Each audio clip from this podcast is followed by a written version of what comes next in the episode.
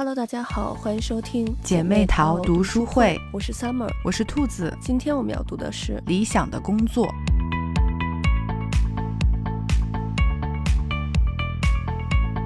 理想的工作是人生学校这个系列丛书中的一本，作者呢是阿兰·德波顿。这个月我们会给大家读一读阿兰·德波顿的一些书。他呢也是我学生时代特别喜欢的一个作者，一个哲学家吧。嗯，当时呢就是宣传他是英伦才子，然后照片也是那种文艺又忧郁的那种长发英国帅哥的感觉。嗯，但是没想到这么多年过去了，他还是逃不过英国男人谢顶的魔咒。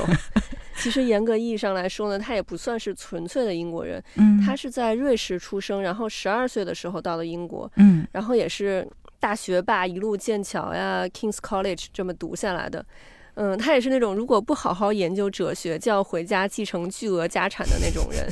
就是在九九年的时候，他的家族就据说已经有两亿多欧元的资产了。哦，虽然他的背景感觉离普通的大众很远，但是其实他从小接受的教育还是很接地气的。嗯嗯、他父母送他去读的呢也是普通的公立学校，所以他写出来的作品还是比较务实的。嗯另外还有一个我喜欢他的作品的点呢，是他的写作风格是比较幽默风趣的。嗯，就是其实这么枯燥的一个话题，但是他写出来呢，你看到的时候还是能时不时的会心一笑的。嗯所以也是能让更多的读者接受，从而影响到更多的人。对，没错。就他这个书，我其实开始想说，嗯，还挺厚的，就这么一个话题。嗯，然后一上来还讲了一些理论，对，然后还有一些什么西方史，然后我就嗯，但是慢慢的往后看，就发现他举的很多例子，还有他那个章节后面有一些小练习，嗯，就我就真的会跟着他一起做，然后我也就想到了咱们之前读的那个非暴力沟通，嗯，就也是这种模式的，就觉得就像你刚才说的，还是很务实的，嗯。是可以给到自己一些思考的。就是虽然现在我已经不需要说要去面对求职的问题，嗯，但是我就跟着他又回过去再看我当时的这个心路历程，其实我觉得得这也是一个挺好的总结和思考的机会。对对，我觉得嗯就是尤其这几年的这个环境吧，大家可能嗯、呃就业不是那么的容易，所以我觉嗯得这本书其实能给到大家很多的这个参考。对，嗯，因为像我就知道今年。就是马上要毕业，就相当于是现在差不多开始在求职了，嗯，然后明年要毕业的这一波的学生，嗯我觉得择业是环，也就是择业的压力非常非常的大。嗯嗯，我觉得肯定很多人会焦虑，所以我觉得如果能够就是听到我们这期节目，然后其实可以看一下这个书，嗯，因为我觉得它的核心宗旨就是说。嗯，我们要去分析自己，其实自己嗯。是有很多的想法、情绪和感受，对。但是你静下心来剖析一下自己，对自己的认知更加精确，其实是可以帮助到你来做这个职业的规划的。嗯。像其实这个在，嗯，我觉得在我那会儿的时候，还是没有这么系统和相对理性的分析的，还是有点凭自己的兴趣爱好来选择。嗯，但是如果可以更加的了解自己一点儿，嗯，我觉得其实是很有用的。嗯，我就觉得咱们读的很多书，其实都是在帮助自己认识自己和了解自己，然后分析自己。这样的话，其实是我觉得对自己无论是工作、生活还是个人成长，其实都是非常有帮助的。嗯，没错。其实这本书就是要教大家怎么能找到一份快乐的工作。可能嗯，大家现在觉得我能找到一份工作就已经很难 了，是还要何谈快乐的工作？嗯但是你发现，就是读完这本书之后，其实你就能更加深刻的剖析自己，然后能更了解自己真正的兴趣所在，嗯然后就能找到那份儿其实是可以找到那一份儿让自己满意、自己理想的工作的。嗯，对，我觉得他就是确实，我觉得很多人说起职业规划，或者说我想做什么，其实很多人是没有想法的。嗯，甚至可能有些人已经工作了很长时间，但是你问他说你到底想做什么，他也还是回答不出来，嗯，或者说他换了好多份工作，仍然还是没有找到，就让他觉得自己很满意的工作。嗯，这个我觉得其实是很多人都有的一个问题。是，所以我觉得看这本书的话，还是可以给到一些思考的。嗯，没错。那这本书其实从一开始的引言里头就为我们揭示了人们对工作态度的变迁，从古罗马人认为有偿工作是可耻的，到中世纪末提香首倡的这个工作应该。也必须是你所爱，而且应该是体面收入之源。嗯，其实我们现在是已经认可了有偿工作是非常正常的一件事情，而不是可耻的。甚至说，我们可能认为不工作在家闲着是可耻的。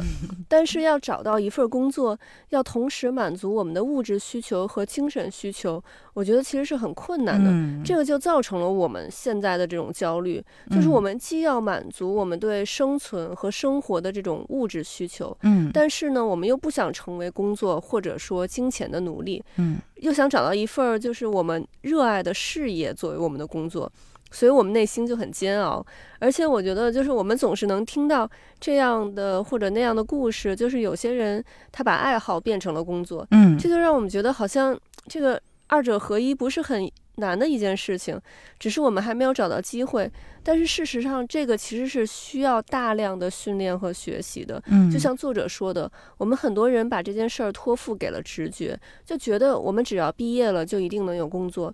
但是现实告诉我们，并不是这样的。嗯，不过我觉得其实好的一点就是，现在其实很多的大学，呃，包括其实咱们在上大学的时候，就已经有一些就业指导课了。嗯嗯，如何找到一个你满意的工作这件事儿，我觉得真的其实是需要学习和练习的，不是说水到渠成就能来的。嗯，不是说你学校好就一定能找到工作，嗯，也不是说你成绩好就一定能找到工作，嗯，甚至说你有关系找到的工作也不一定就是你最想要的工作，对，所以对工作的精神和物质要求达到我们的标准，是需要我们每个人去努力习得的。嗯，是，就是挖掘自己内心真正所需求的东西，这个确实是需要下一番功夫的。嗯。确实是，嗯，因为确实很多时候会被自己表象的一些情绪和感受所误导，就是会觉得自己是很喜欢这个的。嗯，但是看了这个书，你会发现，就是你深刻的剖析，也许你喜欢的不是你表面上喜欢的这个东西，而它背后带给你的别的因素。嗯，所以这个就是会对你的选择造成一个很大的偏差。嗯，然后我就是突然想到。嗯，因为我们大学是会，就是每个人是有一个专业的嘛，嗯，然后有很多人其实是会觉得说，哦，我毕业了找工作，如果不是和我这个专业直接相关的工作，我是不是就呃做不了，或者说，哎呀，我就不考虑了。嗯，但是我其实现在也发现。并不是说你学了这个专业就一定是干很直接的和这个专业相关的工作，而其实是很多工作之间是有共通点的。嗯，是你学的这个专业，你可能所具备的某种技能或者是特质，在那个工作上它。其实也是需要的，但是表面上看起来好像没有什么关联。对，所以这个其实就可以应用到他在这个书中说的一些分析的方法。那你其实如果能够找到他这个内在的连接，就可以给你打开很多的思路和想法。嗯，所以我觉得他这个书真的还是很实用。对，没错。其实我们都有这样的经验，就是我们大学同一个专业、同一个班的人，最后毕业之后，大家可能做的工作。各不相同。你像我是学 HR 的，嗯，然后我的就是大学的同专业的同学，现在有在时尚杂志社工作的，嗯，有在法院工作的，嗯，还有在呃迪士尼工作的，也还有在那种教育机构工作的，真的就是各种各样的工作都有。所以就是大家其实不必要局限于自己的那个专业。对，没错，我觉得真的是重要的是发现，就是他背后，呃，需要的那个特质和你擅长的那个特质是不是契合？嗯，对，没错。嗯，那怎么能找到我们喜欢又适合我们的工作呢？其实，我们对我们的天赋和如何施展这些天赋，其实是不怎么了解的，所以我们要接受可能探索的这条路要走很长时间。嗯为什么？因为我们的大脑在自我阐释和自我理解方面天生不在行。就是当我们审视自己的时候，问我们自己，我们到底适合什么样的工作？这种很抽象的问题的时候，我们的大脑它就退缩了，嗯沉默了。嗯其实很多事情我们是知道的，但是呢，我们并不知道自己已经知道，嗯，因为在整合和阐释过去的经验方面，我们没有受过训练。你就比如现在突然问你，嗯、一个美丽的城市是什么样的？嗯、或者说你理想的假期是什么样的？可能我们每个人就是你一下没有办法回答出这些问题，但实际上这个答案其实都在我们的脑子里头。我们一定是知道，就是我们心目中认为一个美好的城市是什么样的，或者是我们认为的一个非常棒的假期是什么样。但是我们的大脑它遇到这些很抽象问题的时候，它就哎，它就退却了，它就或者说它懒得去思考了。所以就是这个其实是呃需要大量的训练和数据分析的。就有的时候。像你刚才说的，我们可能会以为我们应该从事某些工作，但实际上我们的选择可以更多。嗯就比如说，呃，我们从小看时尚杂志，然后就很羡慕那些时尚编辑们的工作。嗯嗯、那我们就觉得，哎，我长大想当一个时尚编辑。但是当我们去深挖我们的兴趣的时候，发现其实可能我们喜欢的是那种，哎，每天都很光鲜亮丽，或者是每天我能接触到的是那些奢侈品呀，还有明星，就这种被那些美好的事物环绕的感觉。那其实，比如说，呃，设计师或者说企业的这种公关人员，可能也很适合我们。嗯，就像上期你推荐我看那个李佳琦的那个节目，嗯所有女生的 offer，很多人可能看到那里面的那些公司的代表，都会觉得他们的个人魅力非常的吸引人，嗯就想要去做这样的工作。但是其实可能同样的，比如说你去做律师，或者你去做 marketing，可能也能发挥到你个人魅力。嗯所以很多时候，其实我们不一定要盯着一种工作来看，嗯深挖一下你的兴趣，想一想什么时候或者什么事情能让你开心，然后想一想这个开心背后的根源是什么，这个可能能帮助我们找到适合我们又让我们热爱的工作。嗯，对，我觉得就是首先你能发现到自己的兴趣点，比如说你很希望能够成为像呃节目中那几个品牌里面的来谈判的，就比如说公关人员啊，或者是总嗯监之类的，嗯那就是可以根据这个书后面的练习来思考一下，就是你为什么喜欢他，喜欢他哪些特质，哪个对你感兴趣？那你自己结合自己的经历，有没有这个方面的兴趣和特质？就是这种自嗯我分析，我觉得还是很有必要的。而且他就是说，呃，其实他有提到。呃，如果能够保持笔头的记录，其实是很好的一个方法。他就说有嗯很多作家嘛，对，其实他们保留的这种方式比较好，因为他说，呃，大脑其实每隔几个月是会清除掉你最初的记忆的，嗯所以你其实是需要把它记录下来，然后你再翻过头去，如果可以分析和总结，就会比较好。所以我觉得就是如果很爱就是写日记或者是记手账，其实还挺有帮助的。就是会让你记得，就是你可以回去来帮助你总结、分析和思考。然后这个我就是想到了这两天有一个特别热的话题，就是天将降大任到底是于世人也还是斯人也？嗯然后就是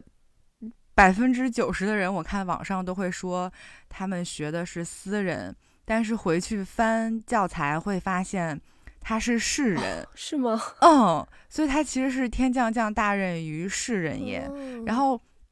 就很多博主分析，就是呃，为什么大家这个记忆都会错了？然后就是我们会发现很多影视剧，嗯，包括就是因为大家对私人就是这个词会更熟一点，你接触的会更多，所以你其实最早在书上的时候学到的世人就已经被你。呃，记忆就是模糊或者是遗忘了，但是你后面不断接收到的都是私人，哦，我印象中好像咱们就是课本上，语文课本上好像就是私人，然后当时这段我记得还是有要求背诵默写的那种。嗯，那就是我当时的第一反应也是啊，对呀、是私人也。嗯，但是就是回去翻教材，你会发现教材上真的写的是世人也。然后就非常震惊，然后但是我就是看很多博主分析，就是咱们看了很多影视剧里面写的都是私人，嗯，然后所以我觉得就是说，因为这篇课文咱们学的挺早的，是初中学的，就是那个时候可能就是咱们对于世人和私人没有这么多会受到干扰的影响，所以我们当时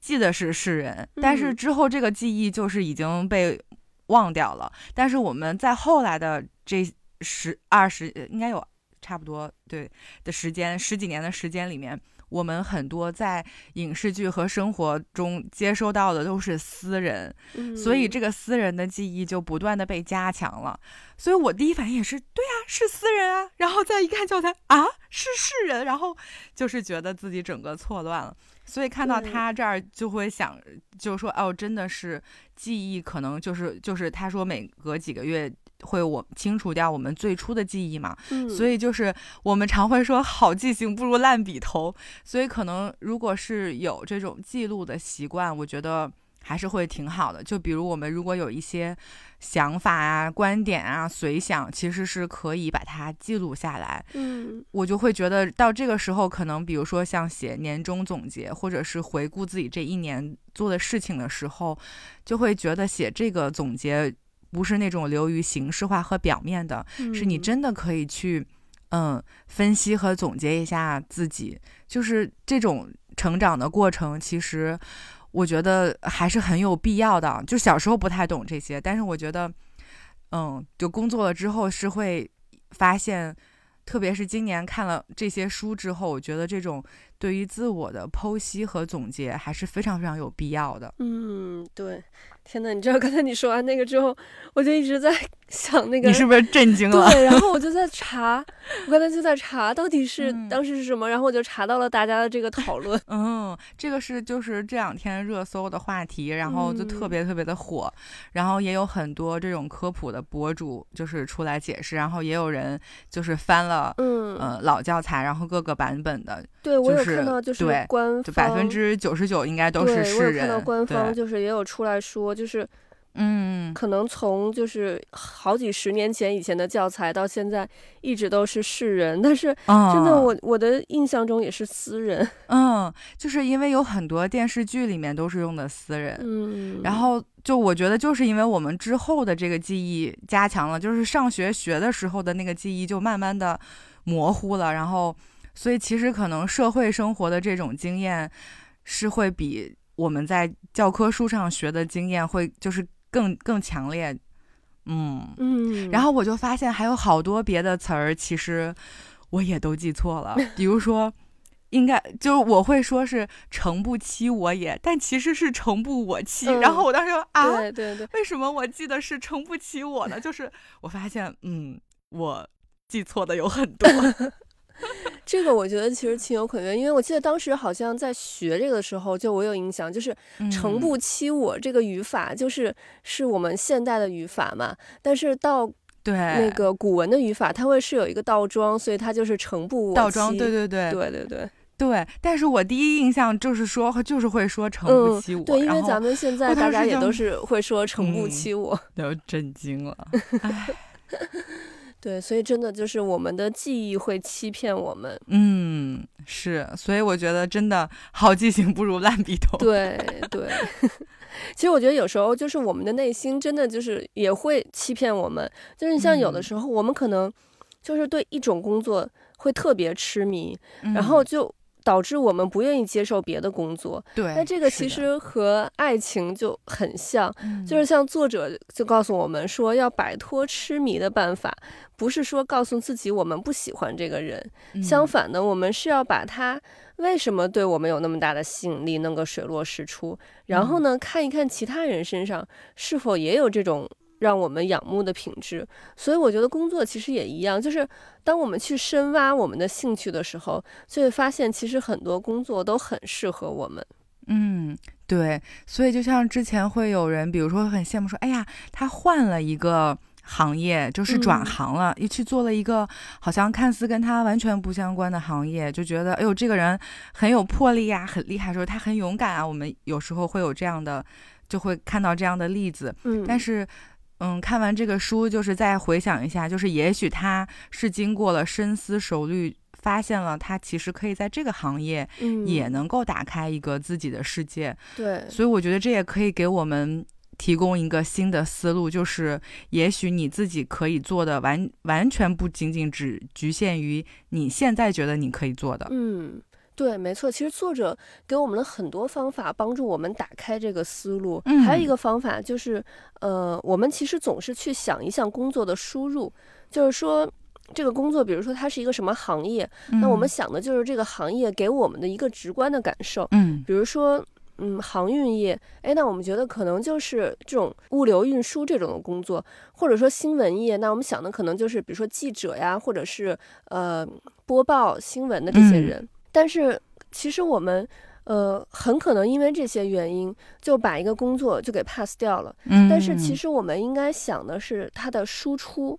是不是我们喜爱的？就比如说航运业，它可能也需要法律谈判，需要呃广告设计。嗯。你像新闻业，它可能也需要分析消费者的需求。这些的，所以当我们考虑我们的乐趣是否会融入到这个行业的输出中去的时候，我们的视野就能更加的扩展，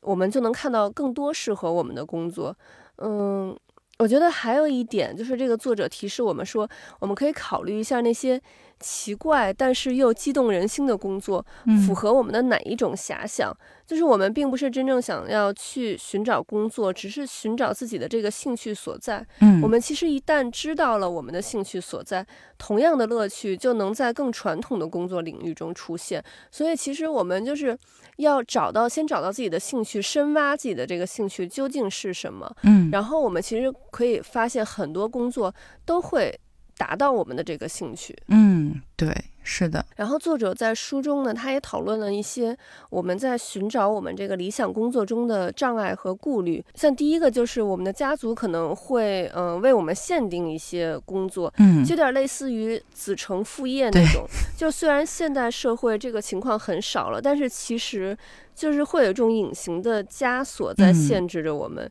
你像比如说，我们家可能都是在学校的那个环境里，然后那我爸妈他就一直很希望我也在学校的环境里工作。然后另一方面，其实我们从小在家人的这种耳濡目染下，我们对我们家族的人所从事的这个工作也会比较熟悉。嗯，所以在选择工作的时候，我们自然就会认为可能这类的工作比较好入手。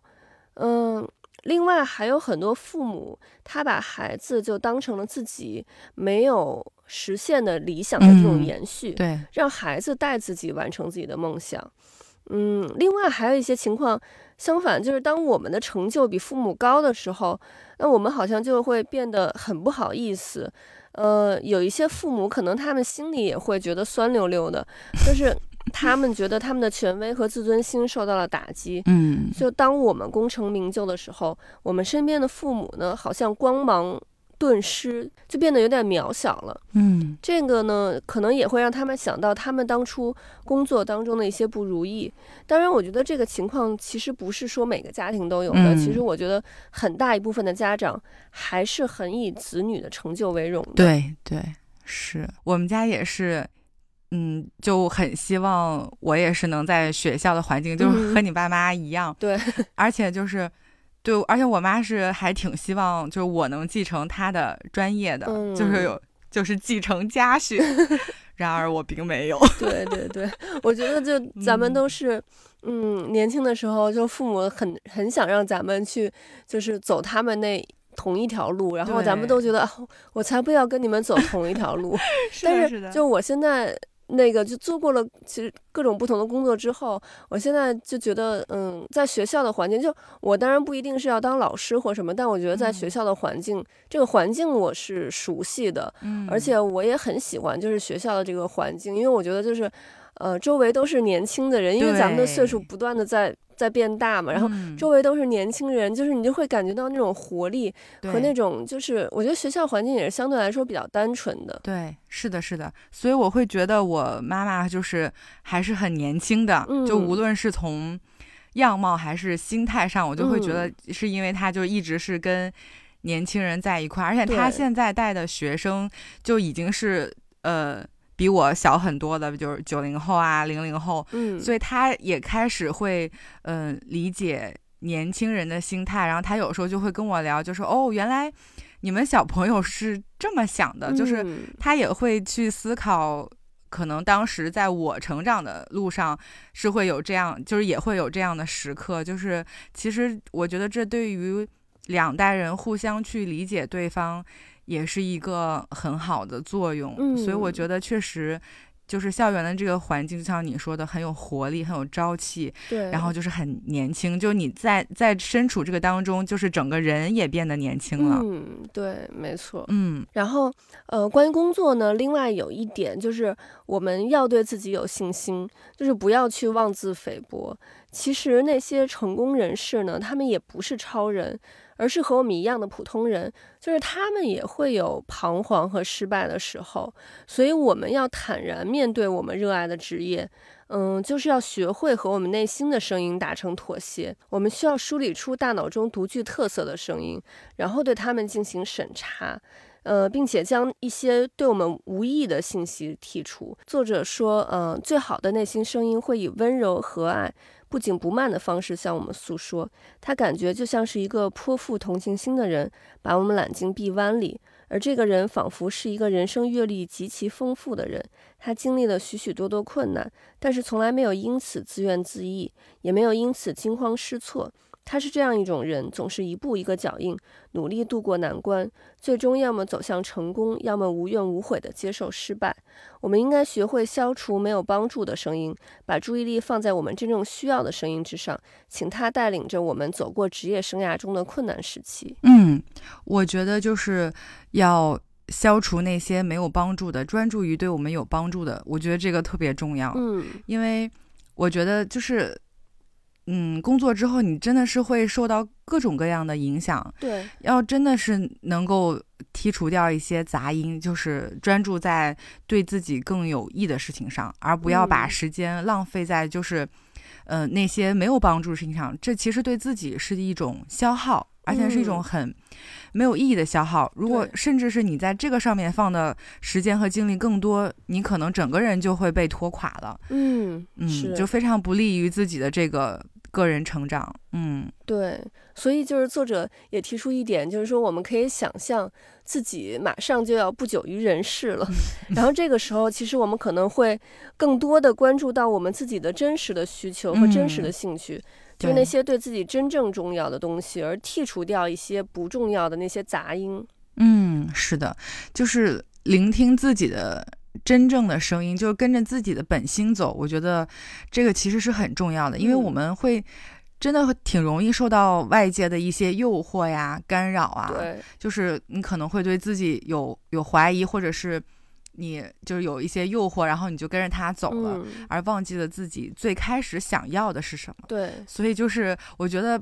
每隔一段时间，如果能回过头来再看一下，就是总结一下，就这种这种分析，我觉得还是非常非常有必要的。其实可以帮自己少走一些弯路。嗯。对，没错，因为可能我们在工作当中会遇到，比如有时候领导批评我们，或者有时候有一些就是不好的同事，然后就在旁边呃揶揄我们呀，或者是什么的。那这时候我们可能就会对自己产生怀疑，但是嗯我们真正要聆听的是我们内心那个最坚定、最温柔的那个声音，它会帮助你去抚平这些内心的焦躁。就是你不要去理会那些外界的这种对你的质疑，你只要嗯就是呃聆听自己的内心的声音，然后。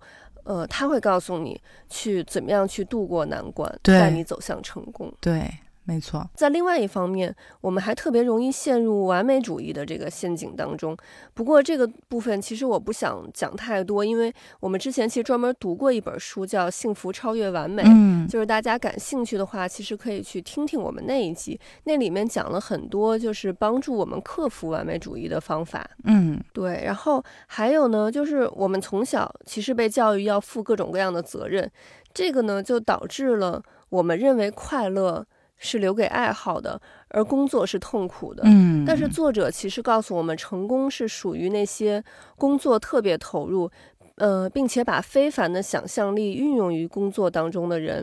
嗯，这个其实在很大程度上是取决于这个人能从中能从工作当中获得乐趣。嗯，只有当我们喜欢这个工作，我们才会用心的投入进去，而不是呃，只只是。做一天和尚敲一天钟，这样的话是不会在工作上有很大的进展的。嗯，同时，当我们投入到工作中去的时候呢，我们对我们的客户的乐趣也更有洞察力。所以说，快乐其实并不是工作的对立面，而是成功工作的一个关键要素。嗯，对，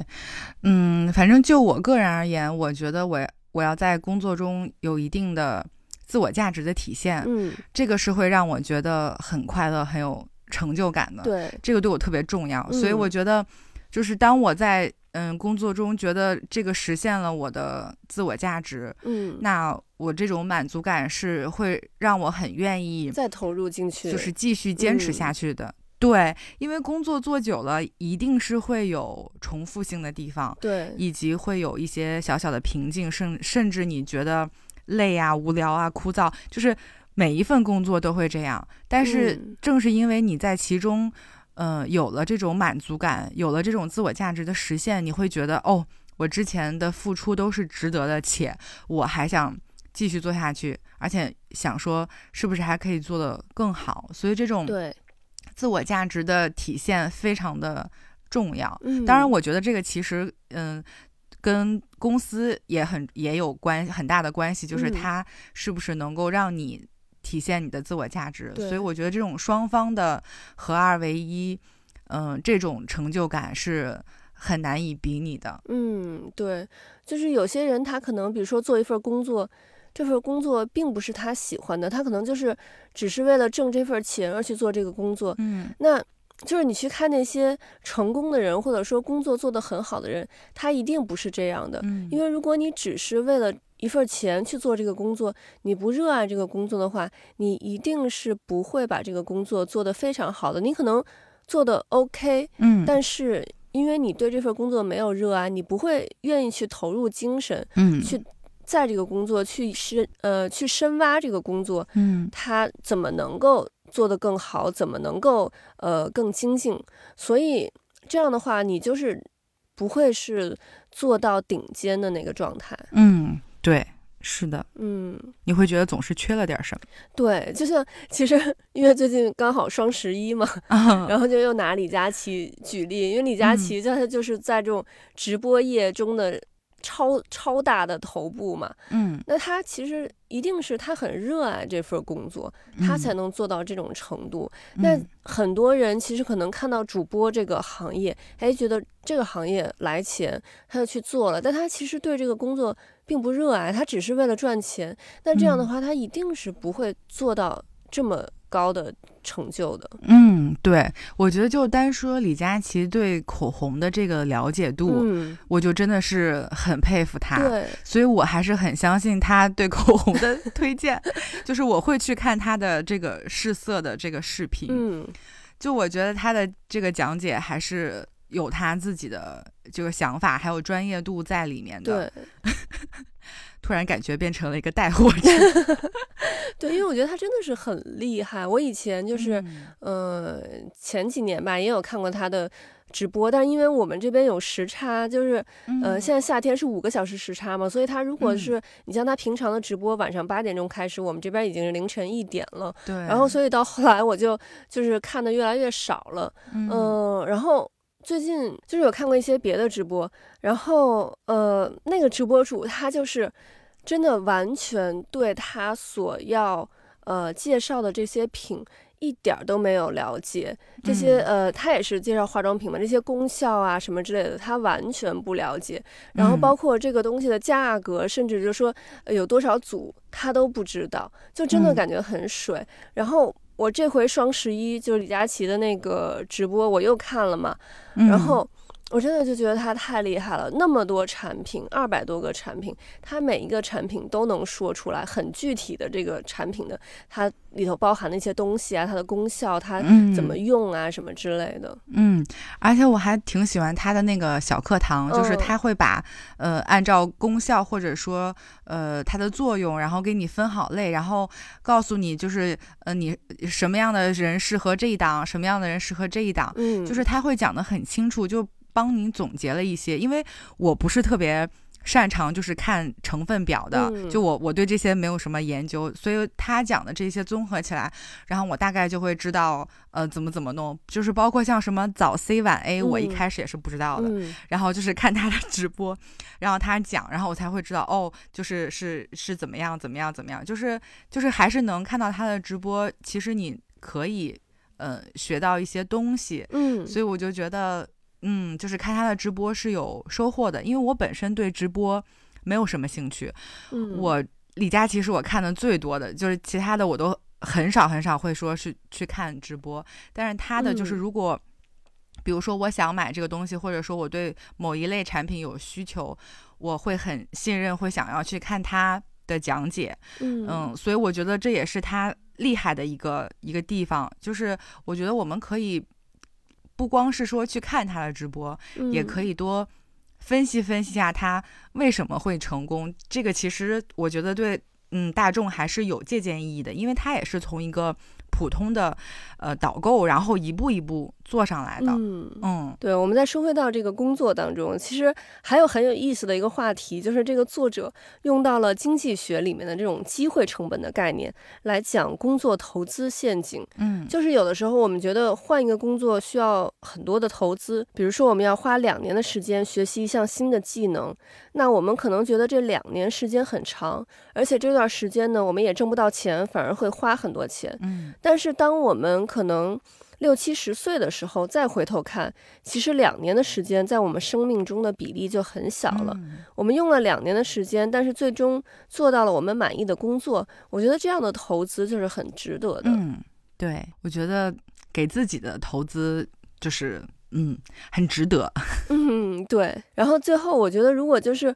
我们在现有的工作中，如果真的找不到我们自己满意的工作，那就说明可能那个适合我们的工作还不存在在世界上。那它正好给了我们一个发明创造的机会。嗯，我们可以试着当一个创业者，这样，嗯，可能会很艰难，但是一旦你成功了，他的那个报酬也是很丰厚的，而且不光是物质上的报酬，就是我们的那个成就感也是无与伦比的。嗯，是，我觉得创业其实真的还挺难的，也非常的考验人，所以我觉得真的是能创业的人真的非常了不起。嗯，没错。但是我发现很多创业者，就是他们一旦创业成功了之后，就是会上瘾的。他们创业成功了一次之后，他们会很很想要，比如说过几年这个。呃，工作这个项目稳定了之后，他们就又哎感觉手痒痒了，又想要再去尝试一个新的领域，然后开一个新的公司。嗯，我觉得会对新鲜的事物就是有好奇心和求知欲，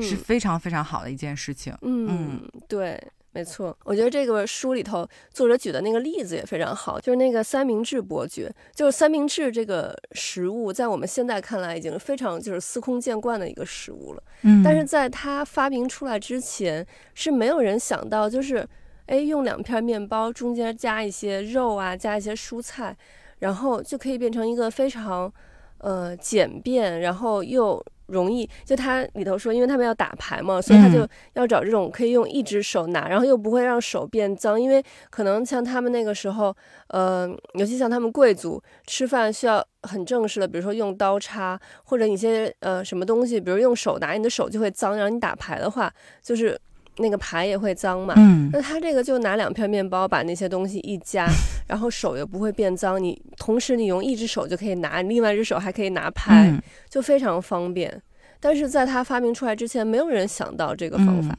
嗯，然后最后呢，关于如何快乐，作者其实告诉我们要降低期望。我知道这个听起来很阿 Q，但是确实是有效的。就是里面有一句话让我特别感动的是说：“旧世界因其悲观，所以善良。因为生活从根本上来说呢，其实处处充满挫折，令人失望。但是现代的媒体呢，就各种鼓吹成功学，我们天天看到的呢，也都是别人怎么怎么成功。这个其实就让我们对自己有了很多不切实际的幻想，嗯，反而会更加焦虑。我觉得我们就不要给自己太大的压力，就让自己更快乐，更容易满足就好。对，我觉得，嗯，其实这一点还挺重要的。嗯嗯。其实这就像我们之前读的那个《幸福超越完美》一样，就是你其实很难说是遇到一份完美的工作，对，或者说是你理想当中的工作，因为现实生活很有可能大部分的时候你未必能实现，或者说你的潜能也不一定挖掘出来了，所以对是需要来面对现实的。对，那同时其实也就是告诉我们，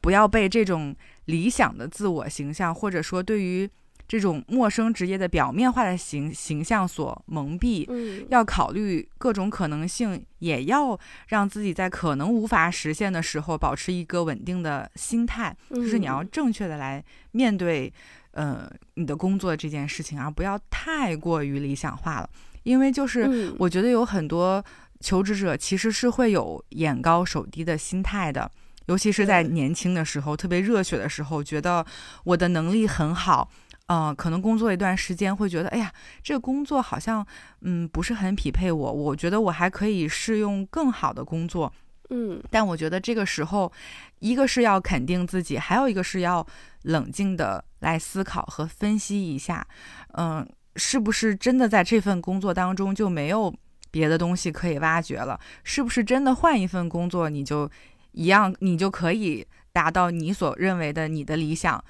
但其实我觉得这个时候还是要要冷静一点的，因为有看过很多这种，就是换了好几个工作，然后就是在我们看来，其实那个工作都还是不错的，但是他就是不满意，嗯，所以我觉得可能就是会很适用于他最后说的这个点，对，就是嗯，还是要冷静的去。呃，分析一下，因为理想和现实之间一定是有差距的。嗯，没错。其实有时候我们可能不需要一个完美的工作，我们只需要一个足够好的工作就可以了。嗯，对，是。像他这个，其实，嗯，还有一个很有意思的话题，就是当我们。做一项工作做久了的时候，我们可能就会产生厌倦，就只会看到它的缺点。这个就是，嗯，为什么很多人可能他会频繁换工作的这个原因，因为就是对于新的工作，我们看到的都是那些呃非常美好，我们对它都是一种。很好的一个期待，那是因为我们还没有真正的进入到这个新的工作，就还不了解它。嗯，其实这个和爱情也很像，没错。就是当一个人出轨的时候，他一定是对相处时间久的这个伴侣产生了厌倦。嗯，他看到的都是对方的不好。嗯，但是他眼中看到的新的伴侣呢，都是优点，所以就是现在很多年轻人他频繁的去换工作，跟现在社会离婚率上升，我觉得其实内因是一样的。嗯，你像以前人可能东西坏了就想着说修修再用，嗯，但是现在大家一个东西坏了就想着，哎，那我就扔了，买一个新的就好了。其实事实上。我们知道和一个人在一起久了，就是虽然你知道他有各种各样的缺点，但是一个成熟的爱，就是说你充分意识到了各种不完美和缺陷，你意识到了妥协的困难之处，但是仍然可以感觉得到，就是那些重要优点是真正存在，呃，并且你能去欣赏它的。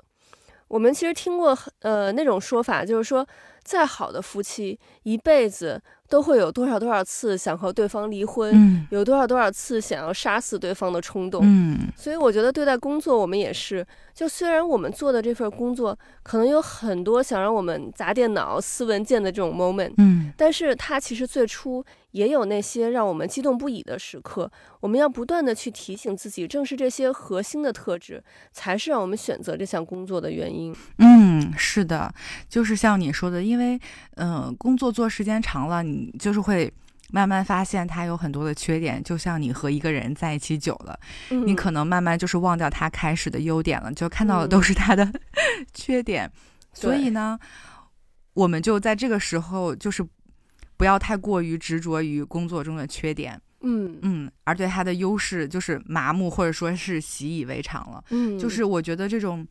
理性的分析和思考，真的还是。挺重要的，就是会帮助你更好的去规划你的职业生涯。嗯，那最后呢，用作者在书的结尾的一段话，我觉得送给我们的听众：你是带着荣誉与尊严在工作的，而且你足够热爱你的工作，以一种安静、成熟、不过分乐观而又非常真实的方式，而那本身就是一个非常了不起的成就。嗯，OK，那我们今天的节目就到这里了，我们下期再见，拜拜，拜拜。